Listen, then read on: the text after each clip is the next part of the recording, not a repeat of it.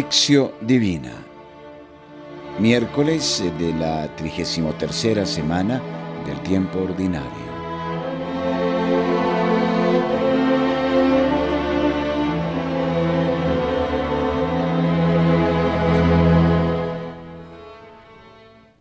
Lección.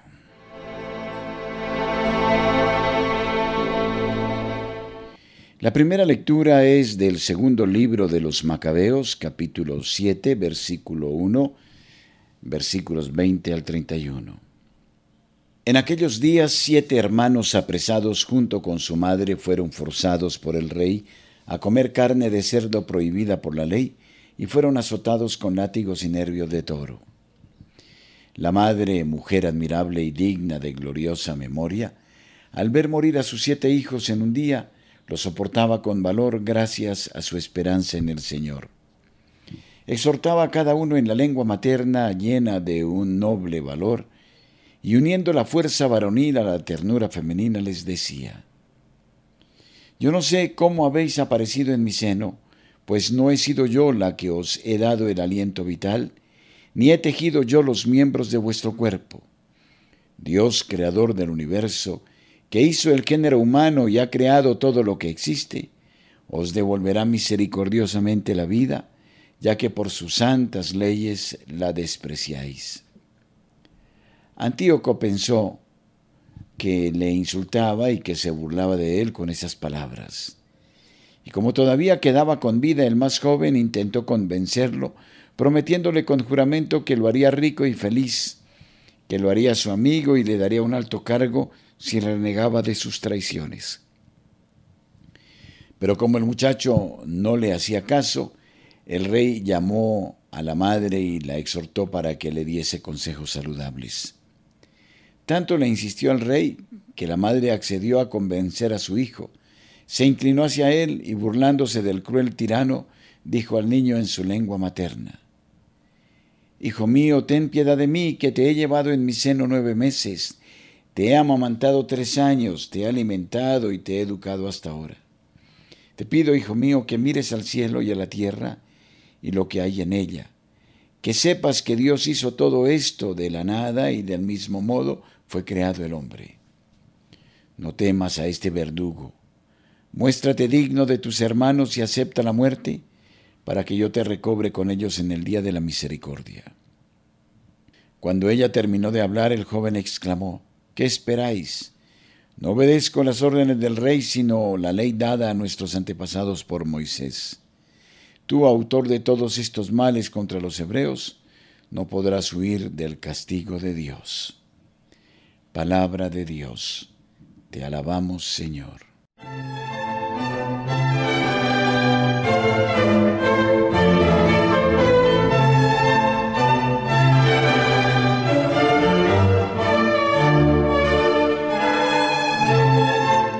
La segunda lectura es del Evangelio según San Lucas capítulo 19 versículos 11 al 28. En aquel tiempo, mientras la gente lo escuchaba, les contó otra parábola porque estaba cerca de Jerusalén y ellos creían que el reino de Dios iba a manifestarse inmediatamente. Les dijo pues, un hombre noble marchó a un país lejano para ser coronado como rey, y regresar después. Llamó a diez criados suyos y a cada uno le dio una importante cantidad de dinero diciéndoles, negociad con ello hasta que yo vuelva. Pero sus conciudadanos lo odiaban y enviaron tras él una embajada a decir que no lo querían como rey. Cuando regresó investido del poder real, mandó venir a sus criados, a quienes les había dado el dinero, para saber cómo había negociado cada uno. El primero se presentó y dijo, Señor, tu dinero ha producido diez veces más. Él dijo, muy bien, has sido un buen criado, puesto que has sido fiel en lo poco, recibe el gobierno de diez ciudades. Vino el segundo y dijo, tu dinero, Señor, ha producido cinco veces más. Y también a éste le dijo, tú recibirás el mando sobre cinco ciudades. Vino el otro y dijo, Señor, aquí tienes tu dinero. Lo he tenido guardado en un pañuelo por temor a ti que eres un hombre severo, pues exiges lo que no diste y quieres cosechar lo que no sembraste. El Señor le replicó, Eres un malcriado y tus mismas palabras te condenan. ¿Sabías que soy severo, que exijo lo que no he dado y cosecho lo que no he sembrado? Entonces, ¿por qué no pusiste mi dinero en el banco para que, al volver, lo recobrase con los intereses? Y dijo a los que estaban presentes, Quitadle lo que le di y dádselo al que lo hizo producir diez veces más. Le dijeron, Señor, pero si ya tiene diez veces más. Pues yo os digo, al que tiene se le dará, y al que no tiene se le quitará incluso lo que tiene. En cuanto a mis enemigos, esos que no me querían como rey, traedlos aquí y degolladlos en mi presencia. Y dicho esto, Jesús siguió su camino, subiendo hacia Jerusalén.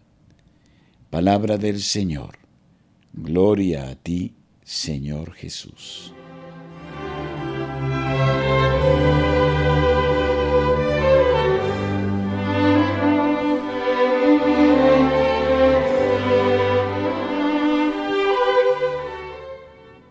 Meditación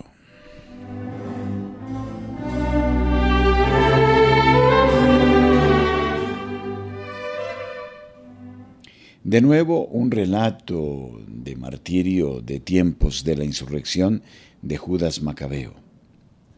El personaje en el que se concentra aquí la atención es el de la madre de los siete mártires, que soporta heroicamente asistir a su muerte antes de morir ella a su vez.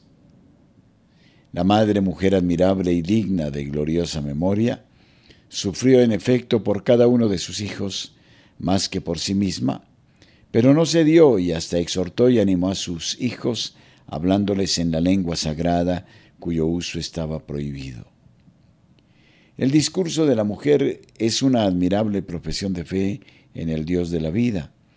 El Creador que ha plasmado de una manera misteriosa a los seres humanos, sabrá restituir, a buen seguro, la vida a quienes la han perdido por serle fieles. Esta es la expresión más precisa en todo el Antiguo Testamento de la fe en la resurrección. Antíoco IV está irritado por esta resistencia y se encarniza contra el más joven de los hermanos, el único que seguía vivo. Como no le hacen efecto las lisonjas, vuelve el rey a la carga con la madre para que persuada a su hijo a ceder. Echando mano a una argucia, el narrador hace creer que ésta acepta para mostrar de inmediato la burla. La mujer dirige en hebreo a su hijo exactamente la misma exhortación opuesta a la petición del rey. Se afirma una vez más la fe en la resurrección, para que yo te recobre con ellos en el día de la misericordia. El fragmento concluye con la valiente profesión de fe del joven. No obedezco las órdenes del rey, sino a la ley dada a nuestros antepasados por Moisés. Y con el anuncio de la condena del rey, tú, autor de todos estos males, contra los hebreos no podrás huir del castigo de Dios.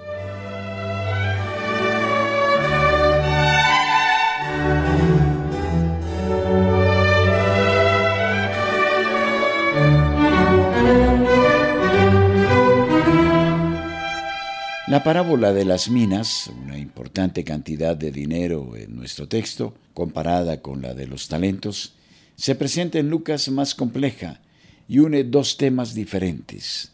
El comportamiento de los discípulos obedeciendo las disposiciones recibidas y el tema del rey rechazado por sus súbditos. El fragmento está encerrado entre dos versículos que se refieren a Jerusalén o a la inminente conclusión de la vida terrena de Jesús. La alusión a la manifestación del reino que los discípulos creían ya próxima precisa la clave de lectura escatológica de toda la parábola.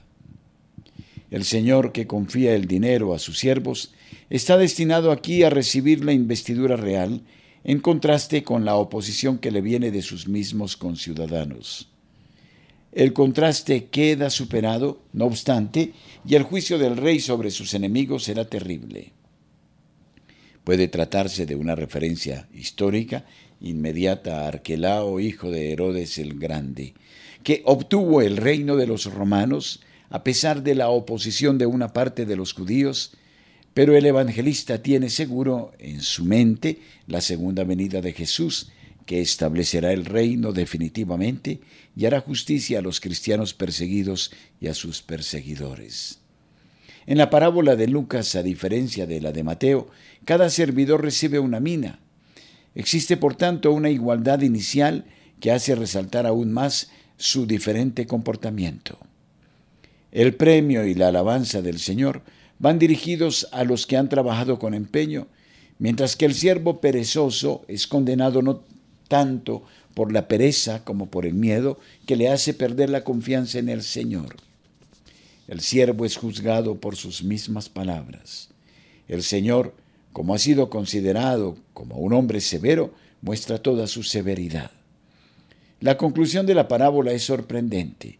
La mina arrebatada al siervo holgazán pasa a enriquecer al más rico de los otros, lo que parece injusto desde el punto de vista humano. Pero así funciona la banca de la gracia. Sobreabunda y se multiplica en quien la recibe y la acoge, y se seca hasta desaparecer en quien se aleja de ella. Horacio.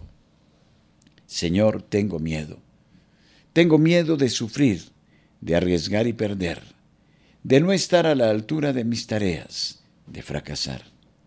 No sé cuántas monedas me has confiado, Señor, y me afano en contarlas. No quisiera perder un solo instante de mi vida. Me gustaría realizar grandes empresas. Ayúdame, Señor, hazme comprender que todas estas preocupaciones no tienen ninguna razón de ser. Hazme capaz de realizar día a día, con sencillez, las pequeñas cosas que pueden contentar a las personas con las que me encuentro.